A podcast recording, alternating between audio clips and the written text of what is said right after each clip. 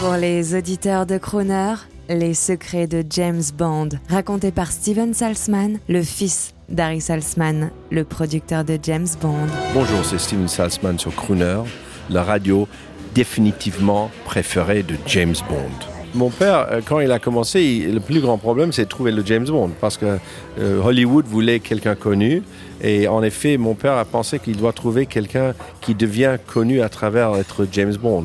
Et ça, c'est pourquoi ils ont, quand ils ont rencontré Sean Connery comme idée, qui était à l'époque euh, une euh, acteur qui était signé avec Disney euh, et pas libre de tout, ils ont dit ça c'est le, personne qui a le, savoir-faire être débonnaire et anglo-saxon. Euh, les, les studios hollywoodiennes voulaient un acteur américain pour le jouer, mais mon père a insisté que ça doit être quelqu'un fondé anglo-saxon et quelqu'un qui est capable de faire transmettre le scène qu'il va tuer pour la reine. Quand mon père a tourné Goldfinger, euh, le FBI était contre l'idée que ça peut être une, cambriolage de l'or de Fort Knox.